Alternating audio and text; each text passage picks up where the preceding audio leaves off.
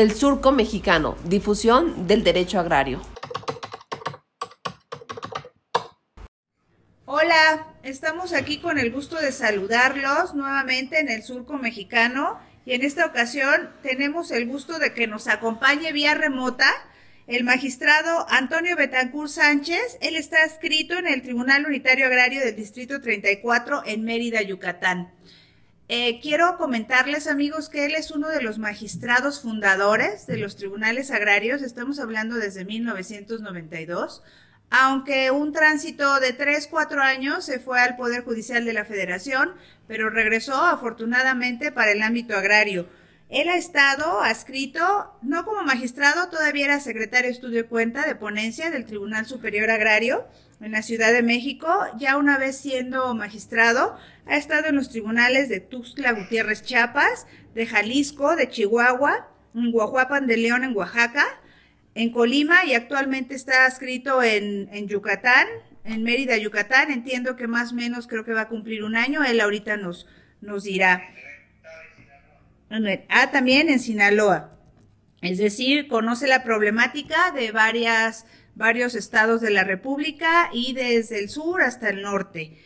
Eh, ¿Qué les puedo señalar? Eh, su experiencia evidentemente es vasta, atendiendo a que, bueno, en los tribunales unitarios es donde se integran de manera este, formal y, y exhaustiva los expedientes antes de que lleguen al Tribunal Superior Agrario, en su caso, en conocimiento en vía de revisión y, y, en el Poder Judicial de la Federación, bueno, pues también tuvo conocimiento ya en vía de amparo de asuntos agrarios, de hecho era su especialidad, por eso se regresó mejor, dijo, no, en lugar de estar checándolos en amparo, mejor me regreso como magistrado. Otra vez, nuevamente, perdón, aquí estamos Sergio y Salgado Román y su servidora Lorena Becerra. Sergio. Magistrado, eh, la verdad es que estamos ante uno de los eh, magistrados que conoce de fondo, conoce desde de lleno el tema agrario. Los saludamos mucho, eh, con, con, mucho gusto en estas cápsulas del surco que la intención clara es hacer una difusión del derecho agrario y, como en esta ocasión platicar con uno de los operadores que conoce a nivel de cancha la problemática agraria. Bienvenido, magistrado. Gracias, gracias. Muy buenas tardes a, a todos, en especial a ustedes dos, ¿verdad? Y, que no, y es de veras eh, para mí un privilegio poder comunicarme con ustedes y hablar sobre la materia que, que amo y que, que, que, me fascina, que es el derecho agrario. Eh, con todo gusto, magistrado. Pues estamos aquí en esta problemática. Hemos hecho alguna línea de aquí de, de, de, tiempo de qué es lo que nos, nos gustaría platicar, Lore. Fíjate que tú tienes algún criterio que has emitido en, en, las sentencias que dictas, magistrado, en relación a los derechos sucesorios agrarios, pero específicamente en relación a los posesionarios. ¿Qué nos puedes decir en relación a tu criterio, magistrado?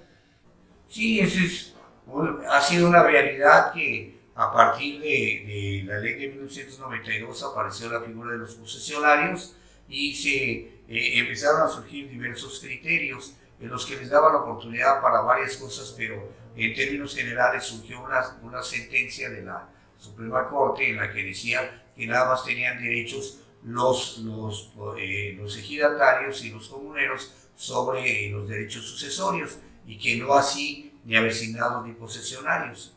Nosotros consideramos que, pues, eh, desde el punto de vista jurídico, pues nos parecía que había un reglamento en el del, de, del Registro Agrario Nacional en el que sí les daba esos derechos para suceder y se prestaba un, un, una gran problemática porque pues hay ejidos en los que son más los posesionarios a veces que los propios ejidatarios. Con el tiempo, yo comento, en, en 1942, en los inicios, nada más hablábamos de eh, ejidatarios y comuneros, posteriormente con la, en, en, los códigos de 42, de 36, después en, en la ley de reforma agraria ya se habla sobre lo, lo, lo, la cuestión de los avecindados, que no les pueden decir poseedores porque ya había una ley que se refería a los pequeños pro, eh, propietarios como poseedores. Entonces usaron ese término, pues desafortunadamente, de, de, de avecindados, dieron ciertos derechos pero posteriormente llega la ley de eh, eh, la ley agraria de 1992 y se habla de posesionarios. Al hablar de los posesionarios, pues entonces surge pues todavía aún más la división de los campesinos en pues ahora en cuatro en cuatro clases, ¿no? Y hasta ejidatarios, comuneros, y la cuestión de los, de los avecindados y posesionarios y luego todavía con el desarrollo de las, de, de, las jurisprudencias posesionarios regulares e irregulares. Entonces nosotros atrevimos a, a, a, dar ese criterio que ya habíamos manejado desde Guajuapan de León, en el sentido de que nosotros consideramos que sí tenían esos derechos reconocidos en, en, en la situación de, pues de la ley, del reglamento del, del registro agrario nacional y tomando en cuenta la Convención de San José y que se nos hacía eh, eh, oportuno después meter una sentencia ya con el control difuso de convencionalidad y, y, nosotros marcando que por el control difuso de convencionalidad consideramos que se debe aplicar la, la norma del reglamento y no así lo, el criterio de la jurisprudencia. Después ya han venido reformando el, el criterio de acuerdo a pues, a criterios que se tenían en la Corte, pero en, en, en un punto, en 2014, pues competimos con esa sentencia en, pues en, la Asociación Mexicana de Partidos de Justicia y nos dieron por esa sentencia una, una resolución 1642-2013 como un ejemplo de sentencia que salvaguarda y protege los derechos humanos. Nos dieron un reconocimiento al tribunal en ese tiempo que estaba, que era el Tribunal Agrario Distrito 38 con sede en la ciudad de Colima. Y a partir de ahí pues, se han venido diciendo muchas cuestiones. Y, seguimos con, esa problemática. Ahora con los nuevos proyectos de ley ya se le está reconociendo la calidad a los posesionarios, cosa que se me hacía muy necesaria porque era un caldo de cultivo de descontento dentro del campo mexicano era como dividir en clases el campo, ¿no? Era un poco discriminatorio y finalmente, magistrado, pues usted fue uno de los pioneros para dar ese, ese privilegio a esa, a esa clase que estaba un poco desprotegida. Y ya se nos adelantó el magistrado en relación a, a las preguntas que teníamos para hacerte, en el sentido de que precisamente, ¿qué pensabas en relación a este proyecto que está eh, en el tintero en relación a la ley agraria, tanto del senador Narro como del senador Monreal, y sobre todo que tú eres muy proactivo en el ámbito procesal agrario. Muy interesante, nosotros hemos presentado proyectos ya en las reuniones de, tribunales en que se nos hacía eh, eh, un poco la situación de que a partir de, de, ya casi 27 años, pues no teníamos no tenemos un código procesal federal agrario que urge, porque en realidad todos nos, nos, mandan a la cuestión de, de, del Código Supletorio y Código Federal de Procedimientos Civiles, que tiene una, una mecánica, una arquitectura, una, eh, eh, no sé, eh, un sentido diferente a lo que es la, el sentido agrario del derecho social, porque pues, y, y a partir de ahí se, se civilizó un poco la cuestión agraria y se olvidaron muchos de los principios básicos que se habían manejado antes de la ley agraria. Claro. Eh, qué bueno que tocas eso. Yo tengo una pregunta y como lo señaló Sergio, este, estas cápsulas son en el ánimo de, publicitar un poco y de poner en contexto a todas las personas que no tienen eh, experiencia o, litigan en el ámbito agrario, trabajan. Eh, ya están haciendo, señalaba, reuniones de los tribunales agrarios actualmente discutiendo estas este, propuestas. Eh, no, todavía no nos han convocado para las dos propuestas. Estamos esperando la convocatoria pues, de, la presidencia para o que mandemos nuestras opiniones, ¿verdad?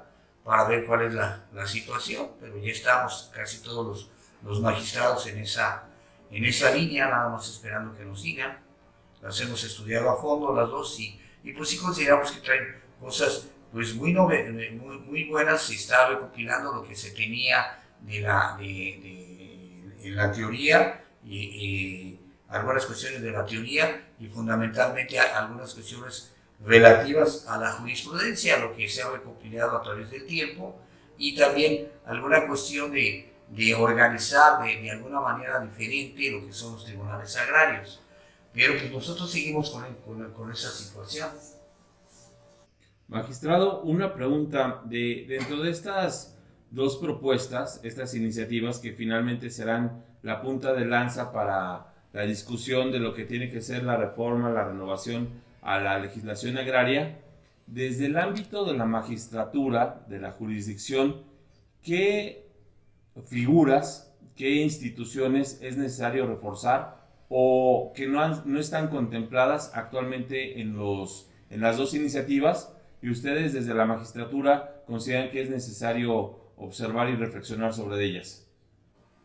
Sin duda alguna, la, la tendencia en el derecho procesal agrario es concluir el mayor número de asuntos en el menor tiempo posible, en los, en los términos del artículo 17 constitucional, de otorgar a los justiciables un servicio de administración de justicia pronta, completa e imparcial, conforme al procedimiento jurisdiccional oral agrario establecido. Objetivo que no se ha podido cumplir en virtud de la regulación reducida o lacónica de la ley en la materia por la necesidad de recurrir a la legislación procesal supletoria en la que emerge a cada paso del proceso, esto es, en la admisión de la demanda, el apercibimiento, en el emplazamiento, las notificaciones, las audiencias, la ley, la contestación de la demanda, el allanamiento, las medidas precautorias, la incompetencia, el desistimiento, bueno, instancias, las pruebas, etcétera, los alegatos de la sentencia, etcétera, lo que ha propiciado que empleemos el, Código Federal de Procedimientos Civiles, lo que ha propiciado una práctica excesiva de las figuras jurídicas de supletoriedad e incluso de complementariedad, que como usted sabe, doctor, estos son elementos de la figura de extrapolación jurídica, por lo que tanto en el aspecto procesal como en, todo, en el fondo, el proceso agrario se ha convertido en una verdadera torre de Babel, ya que al tratarse de cubrir una serie de lagunas y omisiones, ha transformado en regla lo que debiese ser excepción, desvirtuando con ella de alguna manera o de alguna forma la naturaleza social del proceso agrario. Y nos lo han hecho muy lento. Claro. No, lento al grado de años, magistrado, y es lamentable porque muchas veces eh, eh, piensan que es el tribunal el que no quiere actuar rápido, digo, tantito entre la, la, cantidad de trabajo más precisamente todo este cúmulo de práctica excesiva de la supletoriedad, que por ejemplo, en una prueba pericial, si la desahogas en los términos que precisamente dice el Código Federal de Procedimientos Civiles, se tarda hasta años.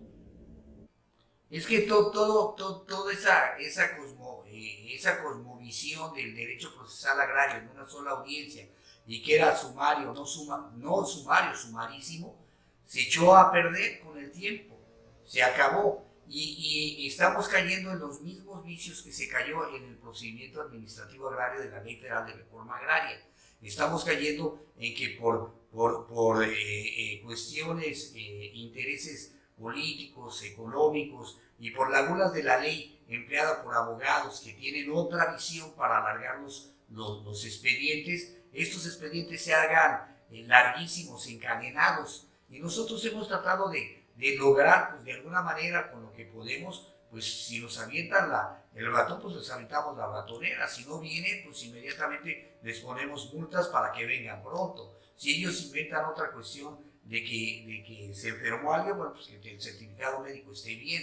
O sea, eran como 70 cuestiones para tratar de diferir una audiencia. Le hemos bajado como a menos de 10, pero de todas maneras los abogados siguen en esa, esa, esa mentalidad. ¿Por qué? Porque el abogado eh, eh, en una relación jurídica procesal tiene a veces objetivos diferentes a la administración de justicia a la que se refiere el artículo 17 constitucional. Ellos quieren llevar largo su juicio y si pierden a veces hasta les dicen a las gentes, no lo vamos a ganar, pero te lo puedo dilatar o hacer esperar mucho tiempo en las audiencias. Y tomando en cuenta que, que el derecho agrario y, y, y, pues es un derecho necesario porque pues tenemos asuntos increíbles, el año, y como lo, lo, hemos comentado en, en, el año de 2017, fueron 101 mil o más expedientes en los tribunales unitarios agrarios.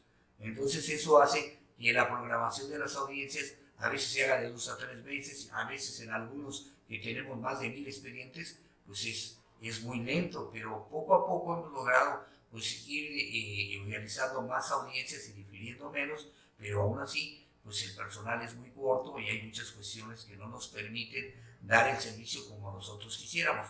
Pero por eso queremos apoyarnos en un instrumento jurídico que nos permita hacer eso. Y en este caso, pues bienvenidas todas las reformas, especialmente esta reforma que se esperaba de la ley, pues desde hace 27 años, porque las reformas que han hecho han sido reformas muy, muy pocas al, referidas al procedimiento. Eh, hemos contado en total 17 reformas del 92 a la fecha. La última fue en el tema de desaparición eh, de personas. Magistrado, en, en, particular, un tema que, que me llama la atención y quizá voy a, apoyarme en el método comparativo. En algunas otras materias, materia civil, materia administrativa, en algunas otras materias, la legislación adjetiva, la parte procesal, se cuenta con un catálogo de acciones y esas acciones tienen un tratamiento procesal específico. ¿Qué tan prudente, qué tan oportuno sería que en esta reflexión sobre la legislación agraria contáramos con un catálogo de acciones agrarias y que éstas quedaran unificadas en una sola legislación. Y eh, este último comentario va por lo siguiente, porque hoy tenemos eh, la ley agraria y la ley orgánica de los tribunales agrarios, la parte contenciosa administrativa agraria, sus juicios sucesorio agrario, legislación ordinaria, jurisdicción voluntaria y fuera de la legislación agraria en la ley de hidrocarburos, procedimientos energéticos relacionados a, a, lo agrario. ¿Cuál sería su posición, magistrado?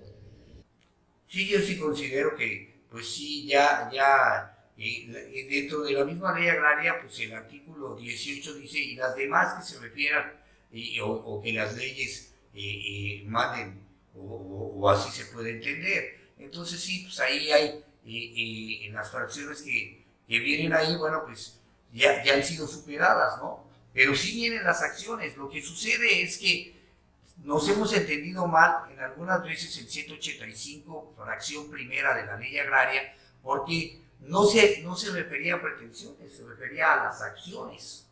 Y, entonces el 185 dice, expondrán oralmente sus, sus pretensiones por orden, el actor su demanda, el demandado su contestación y ofrecerán las pruebas. Pero en este caso eran las acciones que ellos tenían que ver. La acción es el derecho subjetivo que te da la ley. Y dentro de la, del, del, catálogo del artículo 18 viene muy claro cuáles son las acciones. Está hablando de, de, de, varias acciones que se van llevando y el artículo, eh, el artículo 18 de fracciones quinta y en su fracción sexta te habla de controversias donde se pueden definir cuáles son las acciones y cuáles son los elementos que tienes que probar para esas acciones. Desgraciadamente, algunos secretarios ponían las pretensiones y no venían qué era lo que era, lo que tenía que, qué acción era la que estaban eh, eh, argumentando y sobre qué, sobre qué pruebas o qué pretensiones tenían que demostrar después en juicio. Entonces, en eso, pues también eh, es una cuestión muy importante para ya señalar cuáles son. Incluso nosotros llegamos a ver cuestiones de ecología y ahorita vamos a ver otras cuestiones que se están metiendo en el ámbito agrario que han sido muy importantes. En, en, en, en el año de 2014 yo presenté una propuesta de ley con relación a las mineras. Y, yo decía que pues nosotros conociéramos de los convenios y contratos de vinos que veían las, las mineras. Y yo daba los, los, momentos, las, las cuestiones que, que, yo consideraba que se debían de ver en esa propuesta. Tomaron mi propuesta y la metieron en la de energía. Al contrario, en lugar de ayudar a los ejidatarios, vámonos. ¿Cómo ven? Sí, híjole, de verdad, eh, en el ánimo de que los jóvenes abogados y los que ya tienen un poquito de más experiencia, el ámbito procesal agrario es muy complejo.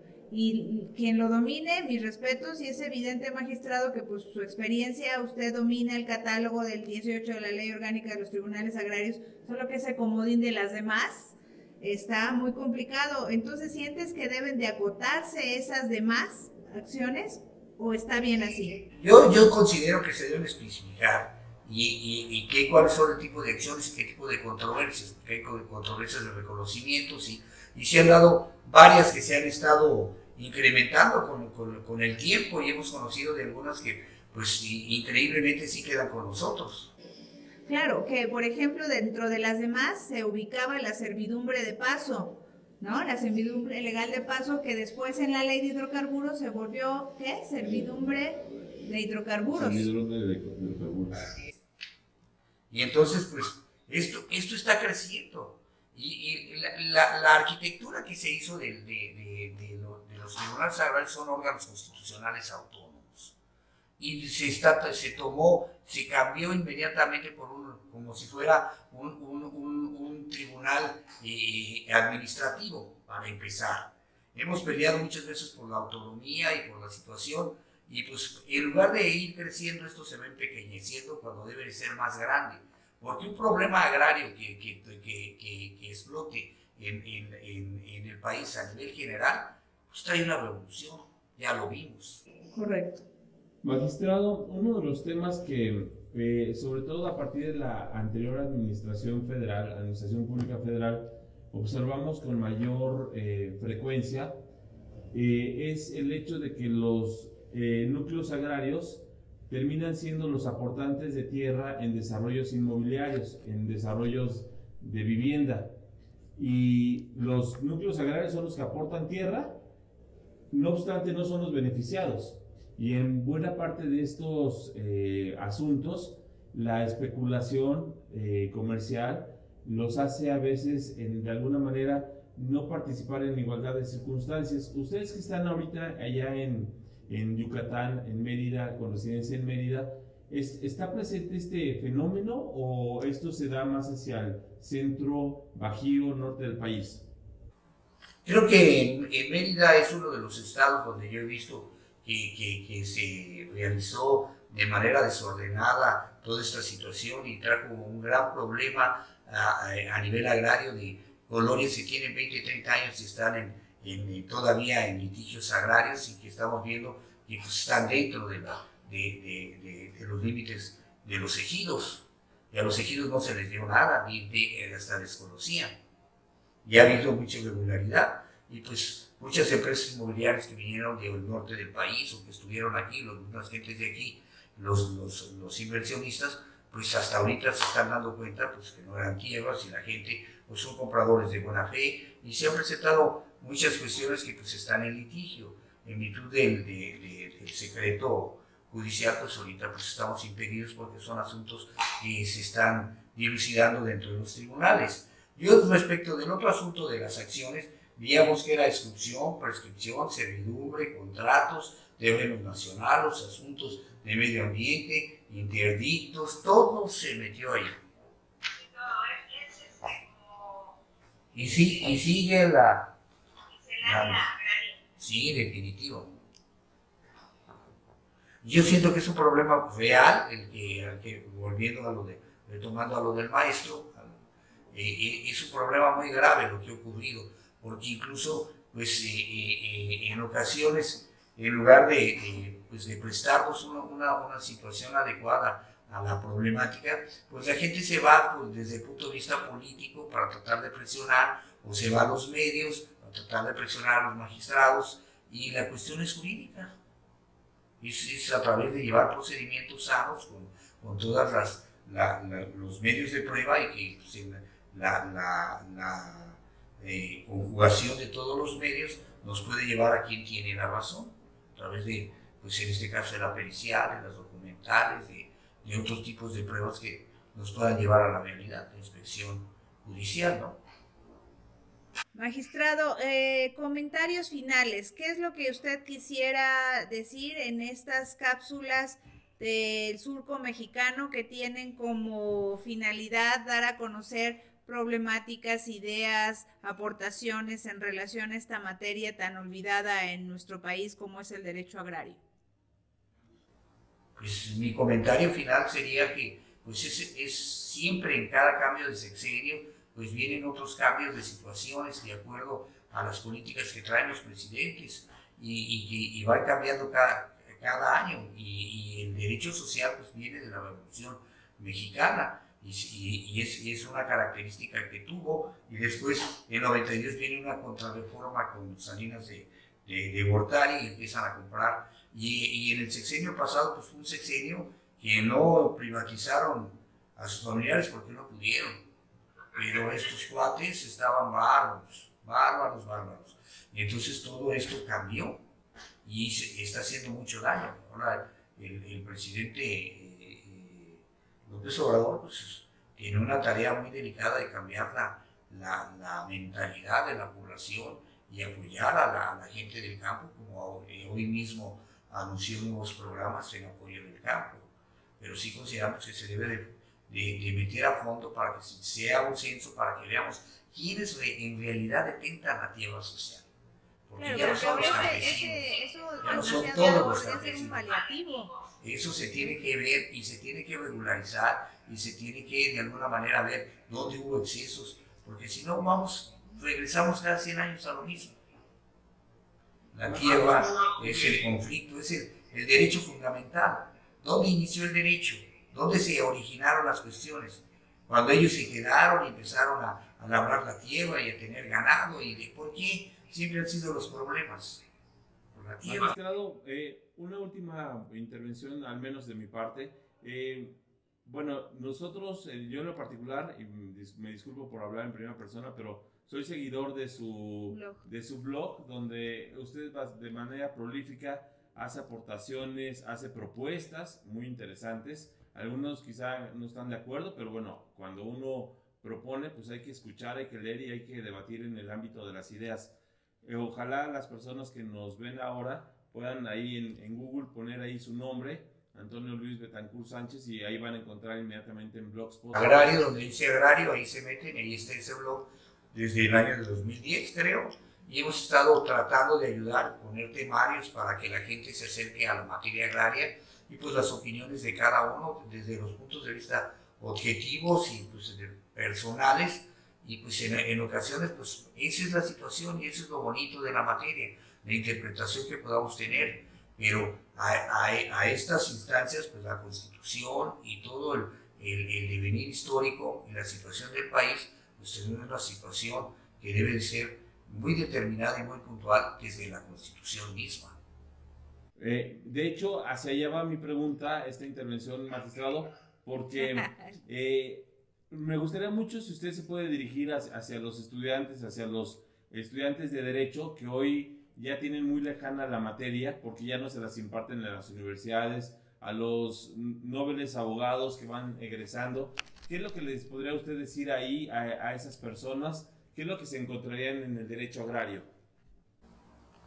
No, eh, es un filón, es un filón para todos los abogados y para la gente que, que en realidad a partir de, de 1992 el procedimiento se hizo jurisdiccional, ya no, es, no es un procedimiento eh, administrativo, ya no se busca, tiene diferencia el acto administrativo con el acto juris- jurisdiccional, hay procedimientos, hay cosa custodiada, se deben seguir los tiempos, muchas cuestiones muy interesantes para los abogados. Y ahora que se está conjugando con tantas situaciones, pues es un, un, defen- es, es un, un derecho que no solamente atañe a la defensa de los desprotegidos, el campesino, es un derecho que atañe al porvenir de toda la nación, porque la importancia de los recursos naturales, la importancia de la alimentación, la importancia ecológica está en la tierra. Perdón, y, y es un tema tan lejano, Sergio y magistrado, que en estos días a mis alumnos les pregunté si sabían que era un surco. ¿Y qué creen? Que no. No sabían, evidentemente, Siri, que es un surco, y, y ya más o menos le inteligeron, pero pues entonces todos comemos de lo que genera la tierra y no sabemos de dónde viene. Y que es un surco, que es preparar la tierra para que dé, ¿no? Para cosechar. Desde 1992 a nosotros nos dijeron que una de las, de, de las bases para que nosotros pudiéramos ser un, una- un país de primer mundo y que pudiéramos tener la situación es que fuéramos autosuficientes alimentariamente. Y siempre se promete lo que no se hace. Totalmente al contrario. Dependemos ya cada vez más del extranjero. El día que estas personas ya de comercio no nos quieran dar, ¿qué vamos a hacer? Claro, pues Pues bueno, de La verdad, soberanía magistrado, alimentaria no es lo mismo que... ¿Perdón? eh, de verdad te agradecemos el tiempo porque sabemos que están ustedes en los unitarios saturados más este en esta época polucionada que todo se lleva a conflicto eh, y más en esta primera que podríamos decir experimento en atención a que estamos grabando al magistrado vía remota. Eh, ya en su oportunidad, él nos ha invitado a acudir al tribunal para que mostremos qué realmente, cómo es la actividad jurisdiccional y el engranaje que, que, significa un tribunal unitario agrario, que es donde realmente se solucionan los conflictos. De verdad, muchas gracias por, por su tiempo, magistrado. Magistrado, muchísimas gracias.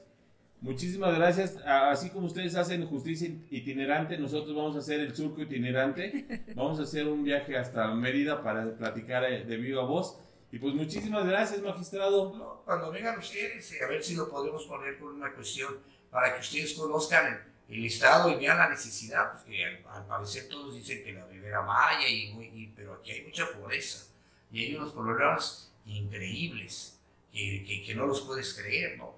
que hay, hay, hay ejidos que tienen más de 1.600 hectáreas, viene un jovencito, les, les vuela la cabeza, les hace un proyecto productivo, en los tribunales no sabemos nunca nada de eso, hasta que ya sonó el problema, no les dieron nada, nada, y de repente te encuentras con que los vecinos ya están trabajando sus tierras, ahí hay cenotes, ahí hay cuestiones arqueológicas, y, y ahora hasta basurero les echaron a los pobres.